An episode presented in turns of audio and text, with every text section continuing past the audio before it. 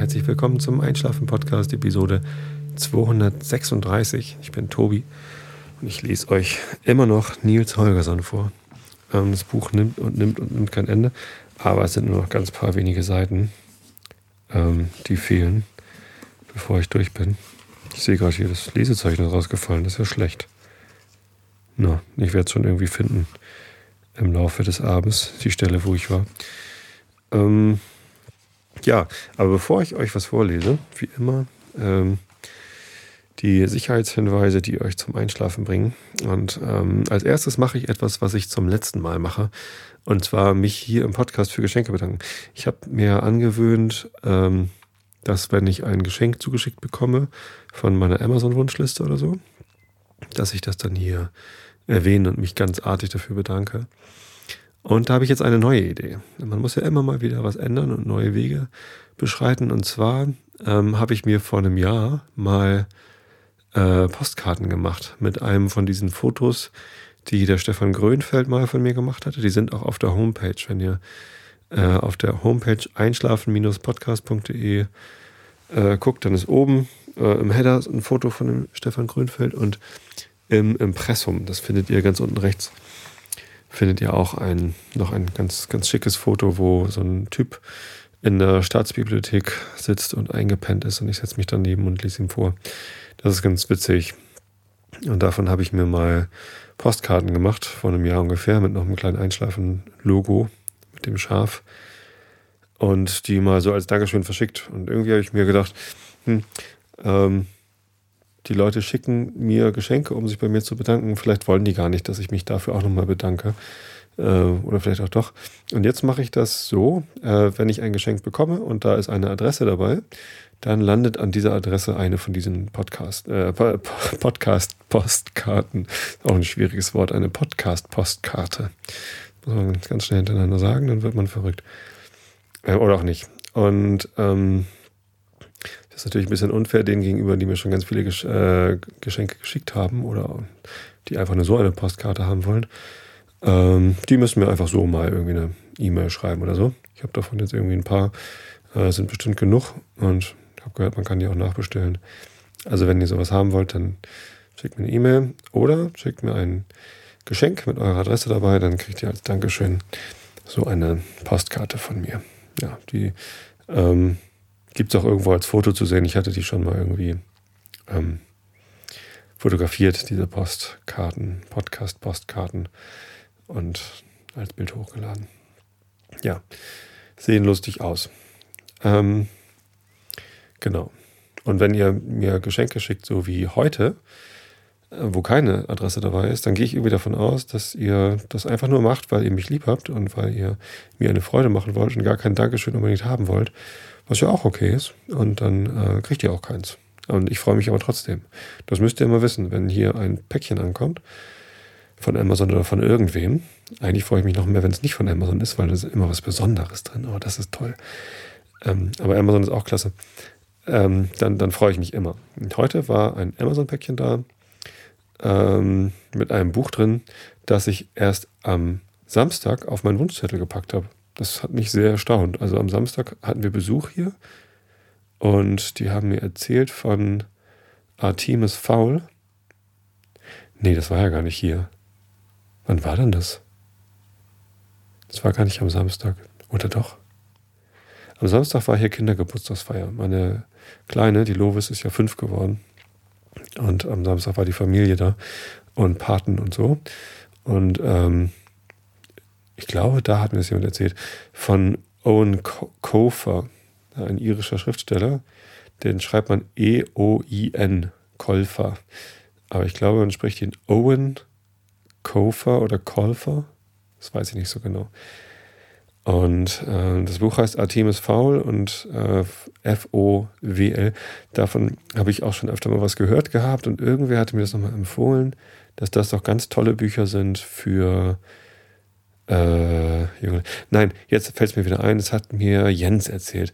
Und mit dem war ich am Freitag Mittagessen. Jens habe ich äh, ganz lange nicht gesehen, fünf Jahre lang oder so. Äh, es ist ein Studienkollege von mir, mit dem habe ich zusammen Informatik studiert damals. Den habe ich also 1994 kennengelernt. Gleich beim ersten Tag im Studium. ähm, haben wir uns gesehen und gleich irgendwie sympathisch gefunden und dann haben wir ähm, eigentlich das ganze Studium miteinander rumgehangen und miteinander verbracht. Ähm, ganz lieber Kerl und irgendwie haben wir uns halt so ein bisschen aus den Augen verloren nach dem Studium, aber nie so wirklich. Und ähm, jetzt im April hat er Geburtstag und da habe ich ihm gratuliert, irgendwie per, äh, per Xing-Nachricht, glaube ich sogar. Und als er die dann gesehen hat, ein paar Wochen später, hat er gleich gesagt: Komm hier, lass mal wieder treffen zum Mittagessen. Und ähm, das haben wir am Freitag gemacht beim Bretonen. Von dem habe ich nämlich den Bretonen kennengelernt, genau. Das habe ich auch schon mal erzählt. Das ist ein bretonisches Restaurant in der Deichstraße in Hamburg. Das heißt Tibres, T-I, neues Wort, B-R-E-I-Z-H. Da gibt es äh, Galette. Das sind Buchweizenkrepp, also wie ein Crepe, äh, wo man normalerweise süße, süße Sachen drauf isst, ist ein Galette genauso dünn, aber aus Buchweizenteig, meistens schon mit Käse eingebacken und dann mit herzhaften Sachen belegt. Und das ist, das ist immer fantastisch. Das ist immer total lecker da zu essen. Ist leider ein bisschen teuer. Aber Mittagstisch 8,90 Euro mit einem Buchweizenkrepp des Tages. Da war drauf, was war da drauf? Äh, Kochschinken, ähm, Brokkoli, glaube ich. Und noch irgendwas. Und äh, dann noch ein Crepe zum Nachtisch. Da gab es was mit Zitronencreme. Das war ganz spannend. Hätte ich sonst niemals bestellt. Ähm, war, ist jetzt auch nicht mein Favorit, aber, aber war ganz spannend. Und dann gab es noch ähm, einen Cidre dazu. Genau. Und der hat mir, beziehungsweise seine, seine Frau, die kam dazu. Die, kenne ich halt auch schon seit, seit Ewigkeiten. Also seit ich Jens kenne eigentlich. Genau. Ja, Anja und die beiden haben mir von Artemis Fowl von Owen Kofer erzählt und dann habe ich das am Freitag während des Mittagessens gleich auf meine Wunschliste gepackt, eigentlich nur um mir das zu merken äh, und dann später mir das nochmal genau anzugucken. Und jetzt habe ich das Buch schon. Und zwar von Lisa. Und Lisa hat mir keine ähm, äh, Adresse dazu geschickt, sondern nur eine kurze Nachricht und sich nochmal bedankt für den Einschlafen-Podcast. Und ja, du bist die Letzte, die ein Dankeschön hier im Podcast bekommt. Ab jetzt äh, gibt es Podcast-Postkarten als Dankeschön wenn ihr mir Geschenke schickt mit Adresse oder wenn ihr sie einfach so haben wollt. Genau. Mal gucken, wie viele Anfragen ich jetzt bekomme. Ähm, ja, so viel dazu. Ian Käufer, da freue ich mich schon drauf, das mal zu lesen. Und wenn es mir gefällt und wenn es kindertauglich ist, dann, äh, dann, dann, dann, dann äh, gebe ich es meiner Tochter. Genau, die ist neun. Ähm, ist vielleicht, ich glaube, das ist eher so für, für so Zwölfjährige oder so. Mal gucken. Ich weiß, ich kenne es halt noch nicht. Ich gucke es mir mal an. Ja, meine große Tochter, die liest sowieso nicht so gerne. Ja, Thema des Abends, äh, Peinlichkeiten hatte ich mir aufgeschrieben. Warum auch immer ich mir das aufgeschrieben hatte. Ich weiß es nicht mehr so genau. Das Peinlichste, mh, hm, also, ja, was heißt das Peinlichste? Gibt, gibt ja immer mal wieder Sachen, die einem peinlich sind. Hm die einem hinterher peinlich sind. Manchmal macht man auch Sachen, die, wo man vorher schon weiß, dass sie peinlich sind. Ähm, manchmal weiß man es hinterher. Ich habe am Sonntag, also gestern, habe ich eine DVD eingelegt. Die wurde aufgenommen 1992. Heute geht es zurück in die 90er Jahre. Und zwar war das der erste Auftritt meiner Band Remedy damals. Ich habe 1990 angefangen, in Bands zu spielen. Äh, meine erste Band hieß Pasca. Das ist das schwedische Wort oder finnische Wort. Nee, das finnische Wort für Scheiße ist das, glaube ich. Pasca, P-A-S-K-A. Und ähm, das war eine Buchholzer-Band, die dann später, als ich dann ausgetreten war, äh, sogar noch so leidlich erfolgreich war. Also die waren, die waren ganz gut ähm, am Start eigentlich.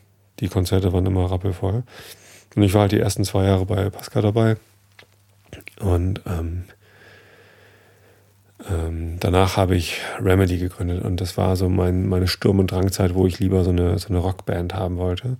Pascal war so Deutschrock mit, mit deutschen Texten und gern auch mal ein bisschen albern, dann aber auch irgendwie mit sehr ernsten Texten und so und das war irgendwie dann irgendwann nicht mehr das, was ich machen wollte. Ich wollte Hardrock machen.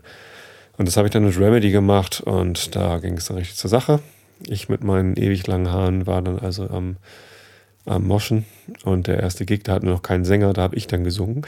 Und das ist, äh, ja, ähm, mir hat mal jemand gesagt, dieser Podcast, den ich hier mache, der sei sehr mutig, weil ich hier so viel Persönliches über mich erzähle und ihm wäre das viel zu peinlich, das zu machen. Vielleicht ist es mir auch irgendwann peinlich, das hier zu hören, was ich hier so alles erzähle. Äh, kann gut sein, vielleicht auch nicht. Oder dass ich das überhaupt gemacht habe. Hm, ich glaube nicht.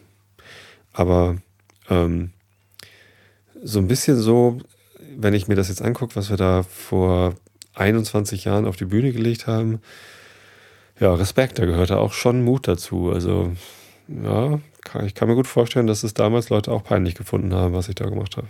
Also meine Brille war auf jeden Fall peinlich. Die war riesengroß und rund. also kreisrunde Brillengläser. Äh, viel zu groß und silberglänzend. So. Das war komisch. und ja, mein Gesang, ähm, tja, ich bin halt nicht der geborene Sänger. Und zum Glück hört man mich ganz schlecht auf dieser Aufnahme. Ähm, tja, es geht so. Es ist so, so mittelprächtig peinlich. Aber coole Jungs waren wir schon. Ja, naja. Was will man machen? Ich hatte das Mikrofon so ganz hochgestellt, so wie Lemmy Kilmister von Motorhead das immer gemacht hat. Sodass man eigentlich immer nur meinen Hals sieht. Ach ja. Naja, also so wirklich peinlich ist es nicht. Ähm, aber wer mich ähm, live sehen will, jetzt ohne lange Haare und äh, nur im Background-Gesang, der kann das machen. Und hier kommt der Werbeblock. Und zwar am Freitag, nächsten Freitag, kommenden Freitag, am 7. Juni 2013, spiele ich mit meiner Band Horst Blank ein Unplugged-Konzert im Weinbistro zum Anleger oder Biergarten zum Anleger. Je nachdem, wenn das Wetter ganz besonders toll ist, dann spielen wir vielleicht auch draußen. Ansonsten spielen wir drin. Ähm, das ist ein, eine ganz nette Lokalität in Wilhelmsburg. Äh, Adresse habe ich vergessen, steht auf der Webseite vom Anleger. Mm. Und das ist im Rahmen des 48 Stunden Wilhelmsburg äh, Festivals. Das ist ein Musikfestival, wo 48 Stunden lang, also von, von Freitag frühen Abend bis Sonntag in den frühen Abend, sind da Konzerte. Und wir fangen an am Freitagabend ähm, im Anleger und es sind irgendwie glaube ich, so sieben oder acht oder neun Konzerte gleichzeitig auf die Insel verteilt. Man kann also, wenn einem eine Sache nicht gefällt, einfach ein paar Straßen weitergehen und ähm, da ist dann das nächste, was man erleben kann. Ich kann das empfehlen. Ja, letztes Jahr haben wir damit gemacht bei der, äh, da haben wir in der Soul Kitchen Halle gespielt, also da, wo dieser Soul Kitchen Film gedreht worden ist. Und ähm, dann waren wir nochmal nebenan in der Tonne. Ist auch so ein äh, ja, eigentlich ein Lokal, wo man aber auch Live-Musik machen kann in Wilhelmsburg. Und das ist total nett. Also es ist halt so ein Kultur-Dings. Und ja, äh, weil wir halt gerne im Anleger spielen wollten, weil das da so nett ist, ähm, haben wir gesagt, dann machen wir hier mal lieber Unplugged. Und haben unsere Songs mal ein bisschen umgebaut. Es gibt einen zu hören auf der Homepage horstblank.de. Habe ich den äh, auf der Startseite eingebaut. Mauer heißt der Unplugged. Also auch zum Einschlafen geeignet. Kann man mal sagen. Ja, genau, das war der Werbeblock.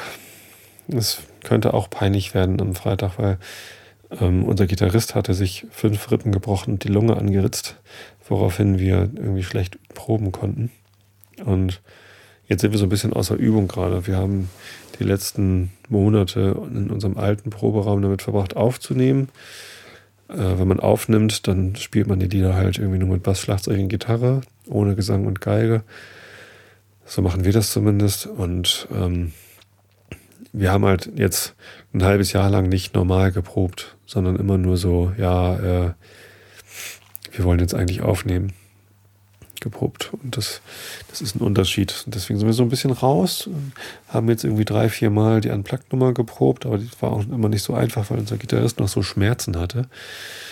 Äh, es könnte äh, auch ein bisschen peinlich werden. Aber eigentlich, es gab immer schöne Momente. Und ich, ich finde bei Unplugged, da da ist, das ist halt deutlich leiser, als wenn wir unser Rockset spielen. Ich meine, das Schlagzeug ist halt laut, da muss man die Gitarren und den Bass auch äh, recht laut drehen. Es klingelt das Telefon. Mal gucken, ich gucke mal in meinen Chat, ob jemand versucht hat, mir was zu sagen, dass der Stream aus ist oder so. Nö. Nö, das, äh, das ist jemand anders. Da kann auch meine Frau rangehen. Ist auch schon dran. Äh, ja. Jetzt habe ich den Faden verloren, weil das Telefon geklingelt hat. Tut mir leid. Was hatte ich gerade gesagt? Ich war irgendwie noch bei. Also unplugged, genau. Äh, plugged ist man halt laut.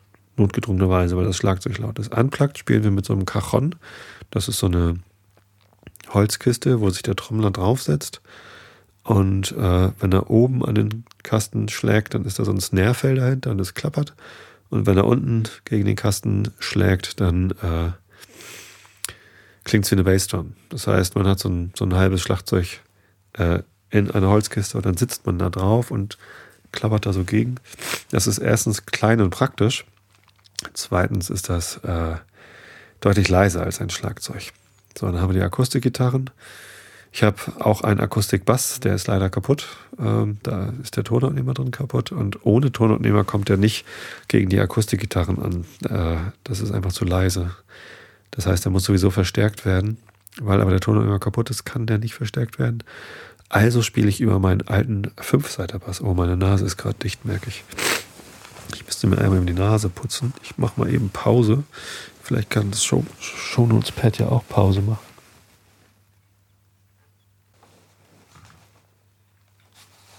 Entschuldigung. Äh, ich weiß nicht, ob das jetzt noch Erkältung ist oder ob das jetzt gerade Heuschnupfen ist. Eigentlich dachte ich, ich sei durch die Erkältung durch. Aber heute ist meine Nase wieder so richtig doof. Ich glaube, das ist nicht Erkältung. Ich glaube, das ist Heuschnupfen, weil die Augen auch ein bisschen jucken. Vielleicht ist es auch beides. Ach, es ist zumindest nervig. Naja. Ähm, also Cajon, eine Holzkiste. Und ähm, ein Bass, genau. Und ähm, ich spiele jetzt meinen alten Fünfseiter Fretless Bass. Äh, der ist ähm, besonders schön, weil es nur geöltes Holz ist und nicht lackiert. Ähm, in äh, so, so eine Art, sieht aus wie Rosenholz und so ein rötliches. Vielleicht ist es auch irgendwas ganz anderes. Ich habe es vergessen, ehrlich gesagt. Hat mir mal ein, ein Bekannter gebaut. Über eine Freundin in Bad Bentheim äh, habe ich den kennengelernt. Sie sagte immer, wir sind uns so ähnlich. Dann haben wir uns kennengelernt und haben gesagt, wir sind uns gar nicht ähnlich. Und dann hat er mir einen Bass gebaut, weil er vorher nur Gitarren gebaut hat und er wollte gerne mal einen Bass bauen. Und ich habe dafür irgendwie ganz wenig Geld bezahlt, so ein paar hundert Euro Material und, ähm, und ganz wenig Arbeitslohn. Also insgesamt, glaube ich, 400 Euro ne, Mark, Mark, D-Mark. 300 Mark, 400 Mark, keine Ahnung. Ähm, und dann bin ich damit in den Gitarrenladen gegangen und habe den gefragt, hier, äh, was würde so ein Gerät dann hier kosten? Ja, ach, das ist ja toll und hm, nicht schlecht. Äh, so 2000 Mark war der wohl wert damals. Ja, der ist auch wunderschön. Der hat so eine, so eine Einlegearbeit. Das, also das Griffbrett ist so ausgefranst am Ende, dass das so aussieht wie ein, äh, ein Gewächs. Vielleicht mache ich mal ein Foto davon. Der ist ja jetzt leider nicht hier, der ist im Proberaum, aber ich verspreche euch, ihr kriegt ein Foto davon.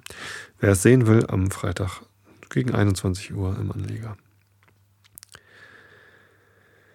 Ja, ähm,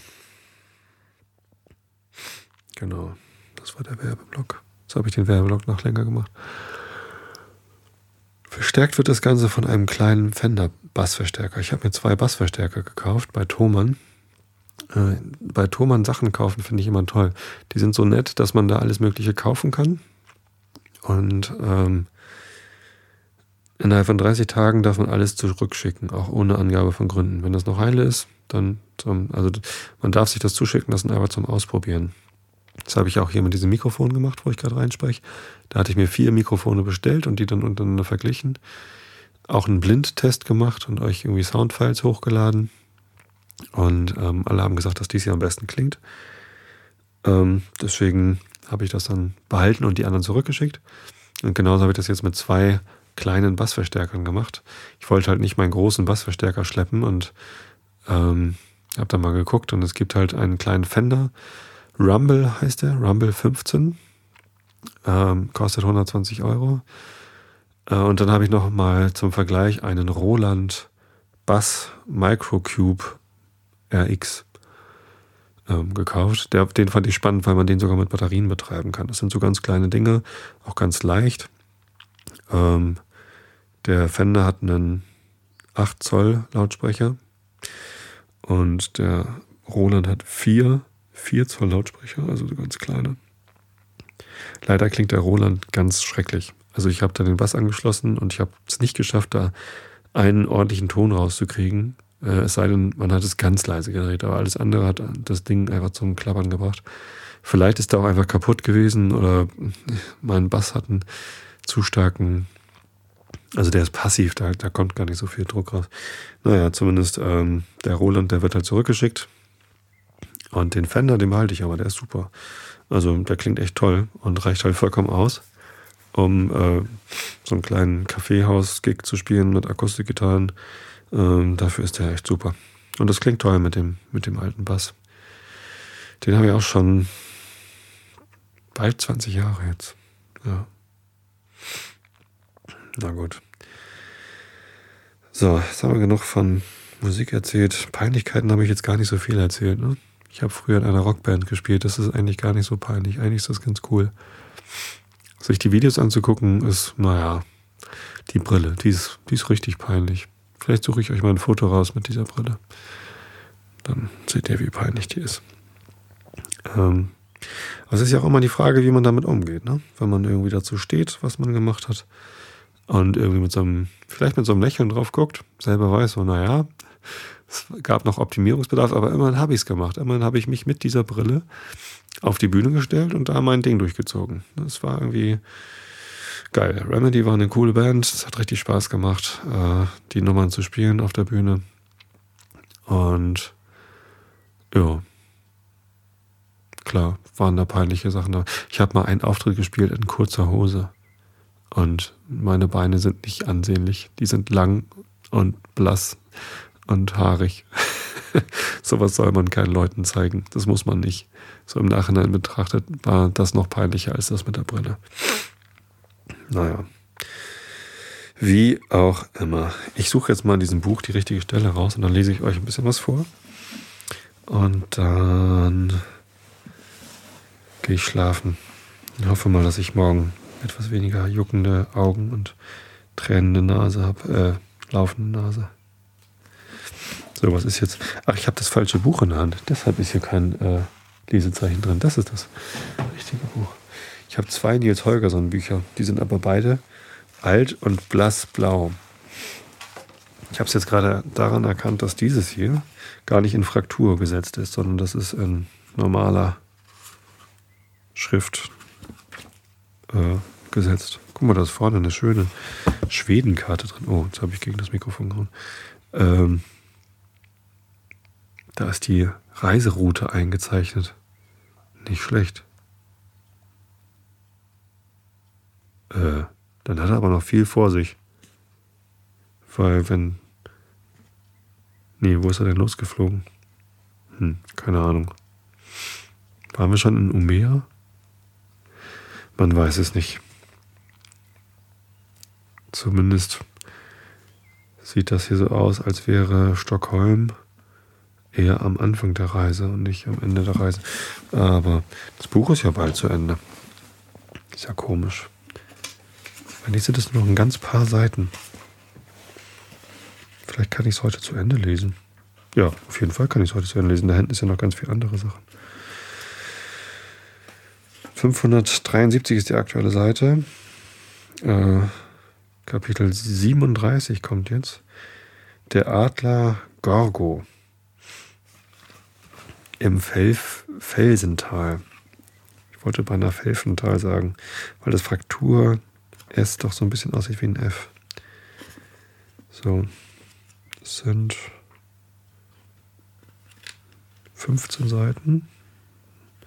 17 Seiten ist das Buch zu Ende. Das ist doch mal ein Anreiz. 17 Seiten. Gucken, wie lange ich brauche für 17 Seiten. Augen zu und zugehört. Nils Holgersson. Der Adler Gorgo im Felsental. Hoch oben im lappländischen Gebirge, auf einem Felsenvorsprung, der über eine schroffe Bergwand hinausragte, lag ein alter Adlerhorst. Das Nest bestand aus Tannenzweigen, die schichtenweise quer übereinander gelegt waren. Jahr für Jahr war es erweitert und erhöht worden und lag nun dort auf seinem Felsgesims mehrere Ellen breit und fast so hoch wie eine Lappenhütte. Der Grat, auf dem das Adlernest lag, türmte sich über einen ziemlich großen Tal auf, das im Sommer von einer Schar Wildgänse bewohnt wurde. Das Tal war ein ausgezeichneter Zufluchtsort für sie. Es lag so gut versteckt zwischen den Bergen, dass nur vereinzelte Leute davon wussten. Selbst von den Lappen kamen nur wenige dorthin. Mitten im Tal lag ein kleiner runder See, der reichlich Nahrung für die jungen Gänse lieferte, und an den Ufern, die voll von Erderhöhung waren und an denen niedriges Weidengestrüpp und verkrüppelte Birken wuchsen, gab es die besten Brutplätze, die sich die Gänse nur wünschen konnten. Seit undenklichen Zeiten hatten Adler dort oben auf dem Felsgrat gewohnt und Wildgänse unten im Tal. Jedes Jahr raubten die Adler einige von den Wildgänsen.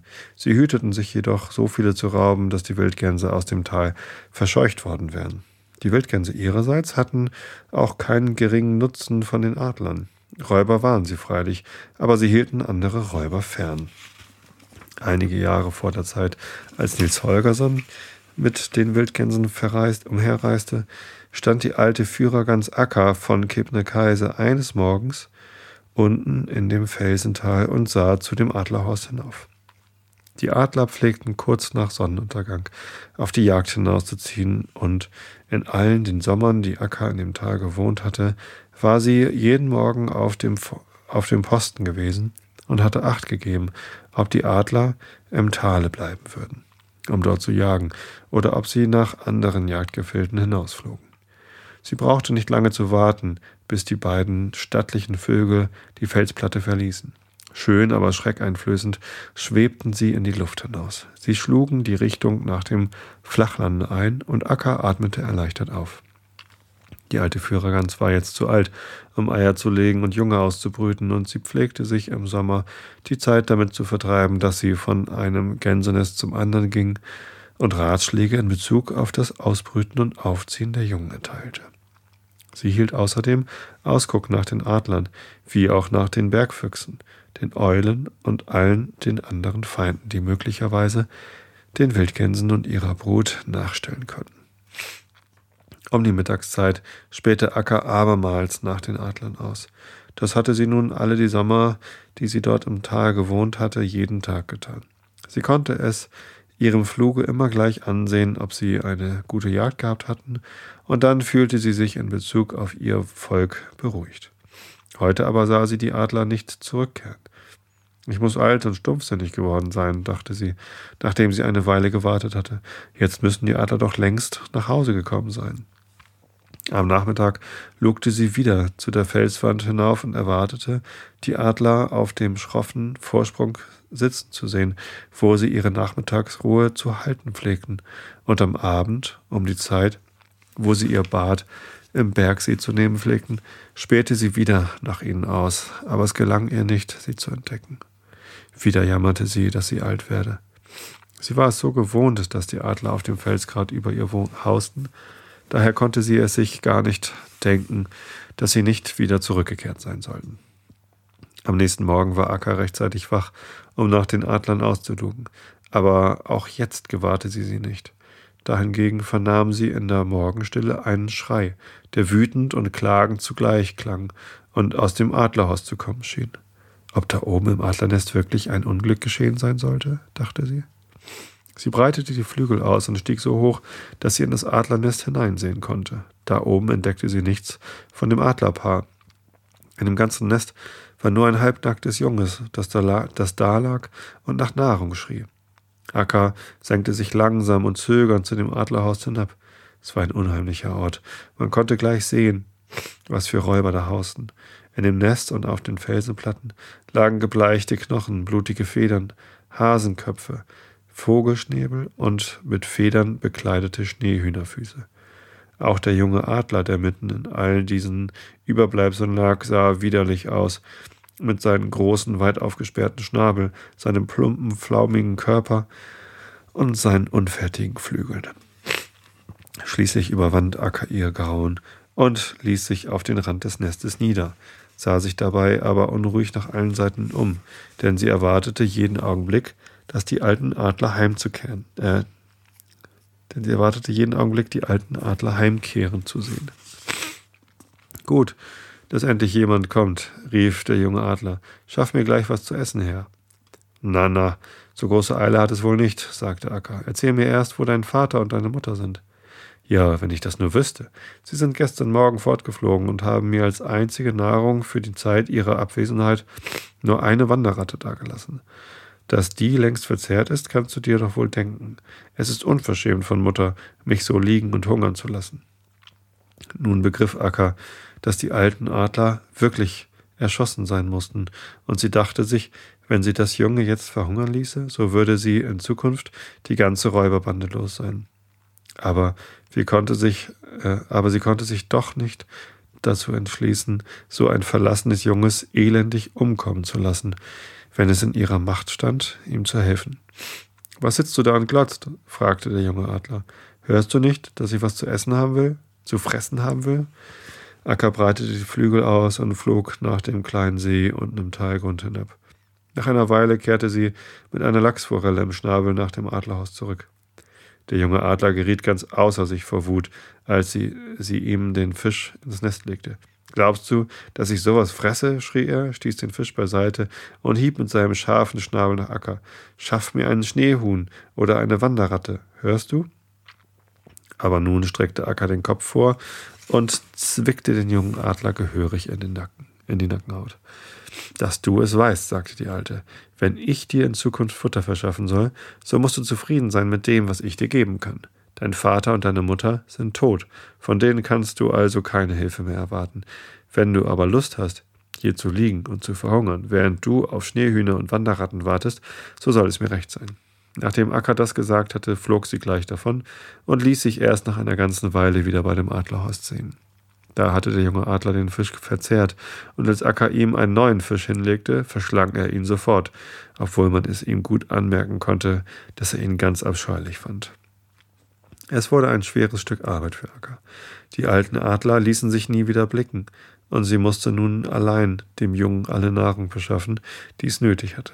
Sie brachte ihm Fische und Frösche, bis diese Kost, äh, und diese Kost schien ihm nicht schlecht zu bekommen, denn es, äh, es wurde groß und kräftig. Bald vergaß es seine Eltern, die, äh, die Adler, und glaubte, dass Akka seine rechte Mutter sei.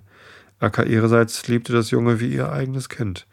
Sie erteilte ihm eine gute Erziehung und gab sich Mühe, ihm seine, seinen wilden Sinn und seinen Hochmut abzugewöhnen. Nachdem ein paar Wochen vergangen waren, merkte Akka, dass die Zeit kam, wo sie mausere und folglich nicht imstande sein würde, nach dem Horst hinaufzufliegen. Da konnte sie dem jungen Adler während eines ganzen Monats kein Fressen hinaufbringen, und er musste elend, elendig verhungern. Hör einmal, Gorgo, sagte Akka eines Tages zu dem jungen Adler, jetzt kann ich nicht mehr mit Fischen zu dir hinaufkommen. Es handelt sich nun darum, ob du den Mut hast, dich ins Tal hinunterzuwagen, so dass ich dir auch ferner Nahrung verschaffen kann.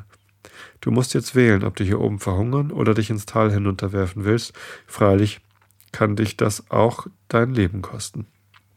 Ohne sich auch nur einen Augenblick zu besinnen, stieg der junge Adler auf den Rand des Nestes. Er nahm sich nicht einmal die Mühe, die Entfernung mit einem Blick zu messen, sondern breitete die kleinen Flügel aus und flog hinunter. Er überschlug sich ein paar Mal in der Luft, wusste aber doch, seine Flügel so geschickt zu benutzen, dass er einigermaßen unbeschädigt unten im Tale anlangte. Hier verbrachte nun Gorgo seinen Sommer zusammen mit den kleinen Gösseln und ward ihnen bald ein guter Kamerad. Da er sich selbst für einen Gössel hielt, gab er sich alle Mühe, so zu leben wie sie, und wenn sie in den See hinausschwamm, wartete er hinterher, bis er nahe dran war zu ertrinken. Er schämte sich ganz schrecklich, dass er nicht schwimmen lernen konnte, und er ging zu Akka und beklagte sich. Warum kann ich nicht ebenso gut schwimmen lernen wie die anderen? fragte er. Du hast zu krumme Zehen und zu große Klauen bekommen, während du da oben auf dem Felsvorsprung lagst, sagte Akka. Aber darum brauchst du dich nicht zu grämen. Du wirst trotzdem ein tüchtiger Vogel werden. Die Flügel des jungen Adlers wurden bald so groß, dass sie ihn tragen konnten. Aber es währte doch noch bis zum Herbst, wo die jungen Gänse fliegen lernen sollten, ehe es ihm einfiel, dass er die Flügel zum Fliegen gebrauchen konnte. Aber dann kam eine stolze Zeit für ihn, denn bei diesen Übungen war er bald der Erste. Seine Gefährten blieben nie länger oben in der Luft, als sie mussten, während er sich fast den ganzen Tag dort oben aufhielt und sich in der Kunst des Fliegens übte. Noch war es ihm nicht klar geworden, dass er von anderer Art war als die jungen Gänse, aber er konnte nicht umhin, mancherlei zu bemerken, was ihn erstaunte, und er kam immer wieder mit Fragen zu Acker. Warum laufen die Schneehühner und die Wanderratten davon, sobald sich mein Schatten über den Felsen zeigt? fragte er. Vor den anderen jungen Gänsen sind sie doch nicht so bange. Deine Flügel sind zu groß geworden, während du da oben auf dem Felsvorsprung lagst, sagte Acker. Das jagt den kleinen Tieren Furcht ein. Gräme dich aber deswegen nicht, du wirst doch ein tüchtiger Vogel werden. Nachdem der Adler fliegen gelernt hatte, übte er sich auch Fische und Frische zu fangen. Bald begann er aber auch darüber nachzugrübeln. Woher kommt es, dass ich von Fischen und Fröschen lebe? fragte er. Das tut ja keins von meinen Geschwistern. Das kommt daher, weil ich dir keine andere Nahrung bringen konnte, als du da oben auf dem Felsvorsprung lagst, sagte Acker. Aber deswegen brauchst du dich nicht zu grämen, du wirst trotzdem ein tüchtiger Vogel werden. Als die Wildgänse ihre herbstreife Reise antraten, flog Gorgo mit ihrer Schar. Er betrachtete sich beständig als zu ihnen gehörig, aber die Luft war voll von Vögeln, die sich auf dem Weg nach Süden befanden, und es entstand eine große Bewegung unter ihnen, als Akka mit einem Adler in ihrem Gefolge erschien. Scharen von Neugierigen umkreisten fortwährend das Volk der Wildgänse und gaben ihre Verwunderung kund. Akka bat sie zu schweigen, aber es war unmöglich, so viele böse Zungen im Zaum zu halten. Warum nennen Sie mich einen Adler? fragte Gorgo wieder und wieder. Er fühlte sich tief beleidigt. Können Sie denn nicht sehen, dass ich eine Wildgans bin? Ich bin kein Vogelräuber, der seinesgleichen auffrisst. Wie kommen Sie nur auf einmal den, wie, wie kommen Sie nur einmal auf den Einfall, mir einen so hässlichen Namen zu geben? Eines Tages flogen sie über einen Bauernhof hin, wo eine Menge Hühner auf dem Misthaufen scharten. Ein Adler, ein Adler, riefen alle Hühner und liefen davon, um Schutz zu suchen. Gorgo aber, der von den Adlern immer als von wilden Bösewichtern hatte reden hören, vermochte seinen Zorn nicht zu meistern. Er faltete die Flügel zusammen, stieß mit Blitzgeschwindigkeit hinunter und schlug die Fänge in eins von den Hühnern. Ich will dich lehren, dass ich kein Adler bin, rief er wütend und hieb mit dem Schnabel auf das sein Opfer ein. Im selben Augenblick hörte er Acker hoch oben aus der Luft nach ihm rufen. Er gehorchte sofort und flog hinauf. Die alte Wildgans kam ihm entgegengeflogen und erteilte ihm eine Züchtigung. Was fällt dir ein? rief sie, während sie mit dem Schnabel nach ihm schlug. Hattest du etwa die Absicht, das arme Huhn zu zerreißen? Du solltest dich schämen. Als aber der Adler die Züchtigung ohne sich zu wehren hinnahm, erhob sich unter den großen Vogelscharen ringsumher ein Sturm von hohn und spöttischen Bemerkungen. Der Adler hörte es und wandte sich mit einem zornigen Blick gegen Acker, wie wenn er sie anfallen wolle. Aber er änderte schnell sein Vorhaben, warf sich mit starkem Flügelschlag in die Luft hinaus, stieg so hoch empor, dass kein Ruf ihn erreichen konnte und segelte da oben umher, solange die Wildgänse ihn noch sehen konnten. Drei Tage später erschien er wieder in der Schar der Wildgänse. Jetzt weiß ich, wer ich bin, sagte er zu Acker. Und wenn ich ein Adler bin, so muss ich eben auch leben, wie es sich für einen Adler geziemt. Aber deswegen, meine ich, können wir doch gute Freunde bleiben. Dich oder eine aus deiner Schar werde ich niemals angreifen. Aber Akka hatte ihren ganzen Stolz darin gesetzt, dass es ihr gelingen würde, einen Adler zu einem frommen und friedlichen Vogel zu erziehen, und sie konnte sich nicht darin finden, dass er auf seine eigene Art leben wollte. Glaubst du, dass ich Freundschaft mit einem Vogelräuber halten werde? sagte sie. Lebe so, wie ich, das, wie ich es dich gelehrt habe, und dann darfst du, wie bisher, mit unserer Schar fliegen. Sie waren beide stolz und unbeugsam, und keines von beiden wollte nachgeben. So endete es dann damit, dass Akka dem Adler verbot, sich in ihrer Nähe blicken zu lassen. Ja, sie war so böse auf ihn, dass niemand es wagte, in ihrer Gegenwart seinen Namen zu nennen. Seit dieser Stunde zog Gorgo im Lande umher, einsam und von allen gescheut, wie es große Räuber sind. Ihm war oft finster zu Sinn, und sicherlich sehnte er sich gar manches Mal nach der Zeit zurück, wo er sich für eine Wildgans gehalten und mit den munteren jungen Gösseln gespielt hatte. Unter den Tieren erlangte er einen großen Ruf wegen seines Mutes und seiner Kühnheit. Sie pflegten zu sagen, er fürchte sich vor niemand, außer vor seiner Pflegemutter Akka. Sie wussten auch von ihm zu erzählen, dass er sich nie an einer Wildgans vergriffen habe. Es kommt noch ein Kapitel in Gefangenschaft und es sind immer noch. Ja. Ach, wisst ihr was, das lese ich euch einfach nächstes Mal vor. Meine Nase ist so dicht. Das macht ja keinen Spaß. Ihr sollt ja auch äh, in Ruhe zuhören können und nicht hier mein Geschniefe hören. Also, dann mache ich euch jetzt die Episode fertig. Wenn ihr hier live zugehört habt, dann bleibt noch ein bisschen im Chat. Und wenn ihr noch Fragen habt, bin ich für euch da. Ansonsten hören wir uns, äh, ja, vielleicht am Mittwoch beim Realitätsabgleich. Ich weiß gar nicht, ob der stattfindet. Ich glaube schon. Oder äh, nächste Woche am Montag, wie immer, zum Einschlafen-Podcast. Hab euch alle lieb. Bis dahin.